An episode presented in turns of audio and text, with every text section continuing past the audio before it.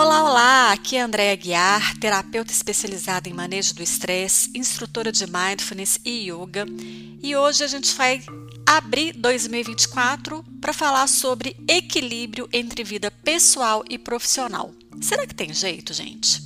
Olha só, recentemente eu postei uma caixinha no Stories do Instagram perguntando às pessoas sobre as suas expectativas para 2024. E uma das seguidoras, que é minha ex-aluna e cliente, uma pessoa muito querida, escreveu sobre a sua necessidade de se colocar um real equilíbrio entre a sua vida pessoal e profissional e também o desejo de não se trabalhar apenas para sobreviver.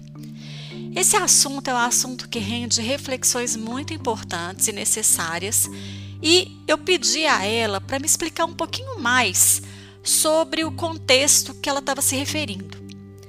E ela me descreveu o posicionamento dela, né, assim, de uma maneira muito clara e muito é, muito bonita sobre essa questão da, do equilíbrio, dessa necessidade que ela apresentou. Então eu vou abrir aspas e eu vou citar aquilo que ela escreveu para mim lá na, nas mensagens, na nossa troca de mensagens do Instagram.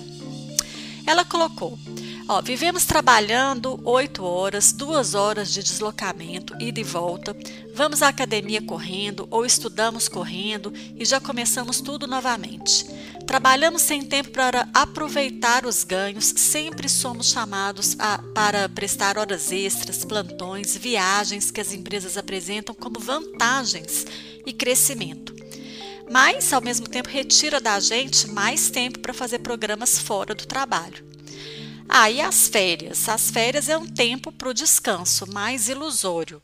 Geralmente fazemos as coisas que o dia a dia no corporativo não permite. Médicos, organização de reformas, ajustes em casa, levar as crianças aos médicos, vacinas, entre outros. Planejamos descansar e viajar, mas a carga de trabalho anterior é tão grande que estamos exaustos e seguimos correndo para resolver as coisas fora do trabalho. A sobrevivência vem no sentido que o formato do trabalho atual nos coloca no lugar de dedicar praticamente o nosso tempo todo no trabalho para ser produtivo, competente, bom funcionário, mas não se paga valores correspondentes a essa dedicação e a empresa sempre nos incentivando a trabalhar cada dia mais. Eu entendo que viver é conseguir realizar o trabalho e também conseguir fazer uma atividade física, estudar, cuidar dos filhos e ter um tempo com a família. Fecha aspas. O depoimento dela me tocou.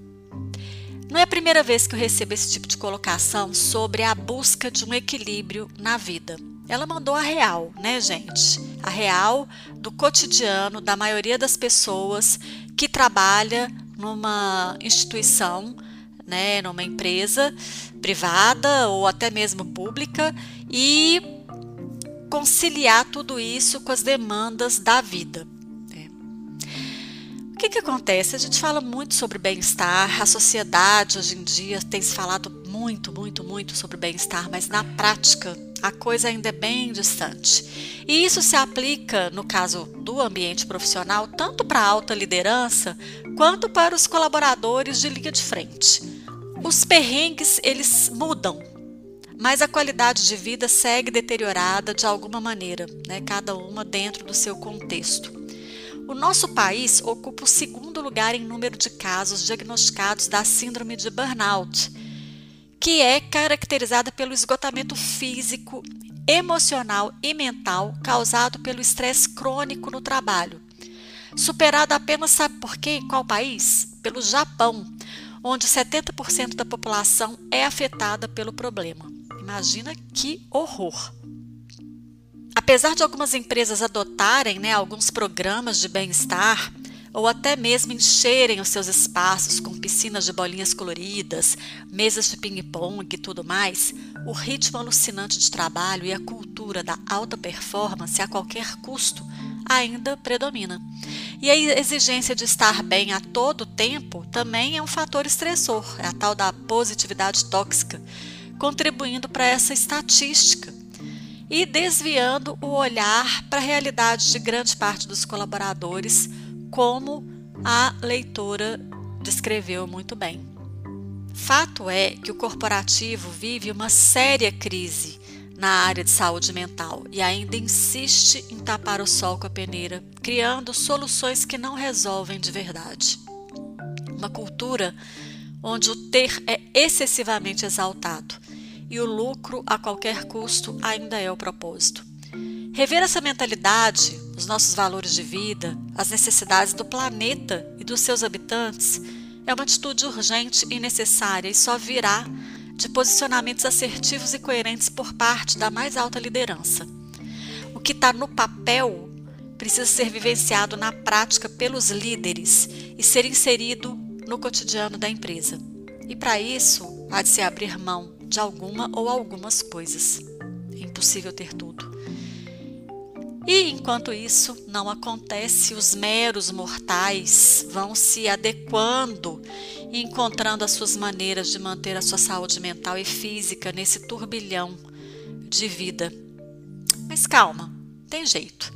Algumas orientações são necessárias e aqui a minha principal orientação é buscar a ajuda profissional de um terapeuta que entende o contexto corporativo ele precisa saber qual é a real do dia a dia de uma pessoa que trabalha numa empresa, para poder ajudar efetivamente essa pessoa dentro de uma realidade. E além disso, três dicas importantes. Primeiro, a gente precisa reconhecer que não é possível ter tudo ao mesmo tempo. Vamos deixar de lado a síndrome de super-herói e aceitar a nossa humanidade e as nossas limitações? Segundo, vamos procurar ver qual a necessidade mais evidente do nosso momento para escolher uma ou duas atividades que realmente caibam na nossa rotina e que vão trazer solução? E terceiro, entender que o seu processo de autocuidado ele é pessoal e intransferível e a sua vida depende dele. Ou seja, a responsabilidade ela é sua. Isso é importante que você tenha em mente. Não é a sua empresa, não é o seu chefe, não é a sua família que vai te proporcionar o autocuidado que você tanto precisa. É você por você mesma. E assim a gente segue numa intenção, mas uma intenção que envolve uma ação para que a gente possa viver de uma maneira digna, com contentamento e com plenitude da maneira que eu entendo que nós, seres humanos, fomos desenhados para viver. Então eu quero te chamar para essa reflexão e te convidar a compartilhar aqui comigo o que, que você está planejando para o seu 2024 em termos de autocuidado e saúde mental. É isso aí, gente. Obrigada pela presença. Vamos seguindo. Um beijo e até até.